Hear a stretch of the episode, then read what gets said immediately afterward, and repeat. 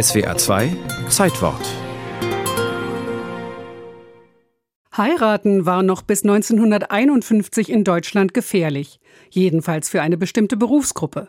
Einmal den Trauring übergestreift und schon hatten Beamtinnen, insbesondere Lehrerinnen, ihre Arbeit und auch ihre gesamte Altersversorgung verloren.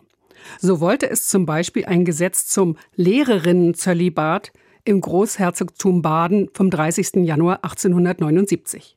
Die Museumspädagogin Irmgard Sedler liest die Begründung aus der Regelung von 1877 vor. Die Anstellung weiblicher Individuen im öffentlichen Dienst auf Lebenszeit steht im Widerspruch zu dem Wesen und der Natur des Weibes. Das war also jahrzehntelang herrschende Meinung. Die Anstellung im öffentlichen Dienst auf Lebenszeit steht im Widerspruch zum Wesen und zur Natur des Weibes. Es traf vor allem Lehrerinnen.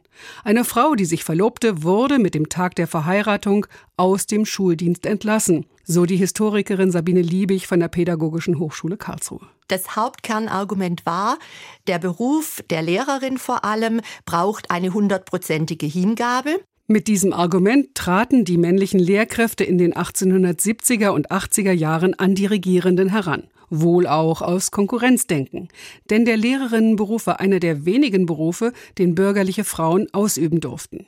Die Begründung wurde von vielen Lehrerinnen geschluckt, sagt die Historikerin. Weil sie gesagt haben, wir können nicht gleichzeitig Verantwortung für eigene Kinder und für Schülerinnen und Schüler übernehmen. Aber Protest gab es doch. 1904 beim Internationalen Lehrerinnenkongress haben die Lehrerinnen zum ersten Mal öffentlich für die Abschaffung des Zölibats plädiert. Erzählt Sabine Liebig. Ein Teil der Lehrerinnen sah das alles nicht ein. Ein weiterer Kritikpunkt, Frauen würden daran gehindert, ihre Sexualität auszuleben. Das fand ich bemerkenswert, dass Sexualität als Grund 1904 schon angesprochen wurde. Der öffentliche Diskurs allein reichte einigen Frauen nicht. Sie zogen vor Gericht.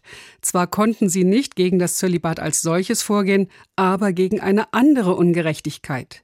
Da die Lehrerinnen vom Tag ihrer Heirat an aus dem Schuldienst entlassen wurden, erhielten sie nicht mehr das volle Gehalt. Und interessanterweise haben schon im 19. Jahrhundert Gerichte den Lehrerinnen Recht gegeben, dass sie hätten nicht sofort entlassen werden dürfen und die Städte, die die Lehrerinnen entlassen hatten, mussten ihnen nach langem Rechtsstreit das Gehalt nachbezahlen. Wirklich helfen konnten diese Urteile aber nur in Einzelfällen.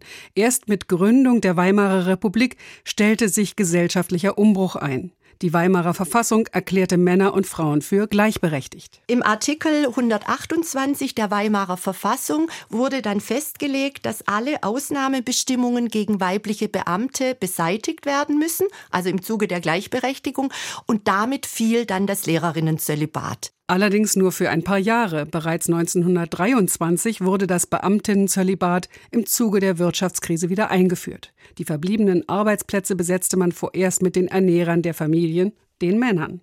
Ein Rückfall für die Lehrerinnen, die erst fünf Jahre zuvor für eine Änderung der Rechtslage gekämpft hatten. Die Mentalität hat sich einfach nicht so schnell verändert wie die Verfassung. Fasst Sabine Liebig zusammen. Und so hob der Deutsche Bundestag das Beamtinnenzölibat erst 1951 vollkommen auf. Dabei hatte das Oberlandesgericht Frankfurt schon 1898 festgestellt, Familie und Arbeit sind gut vereinbar. Da hieß es in einem Urteil über eine betroffene Lehrerin, sie könne als Frau ihren Beruf als Lehrerin ebenso gut erfüllen wie früher.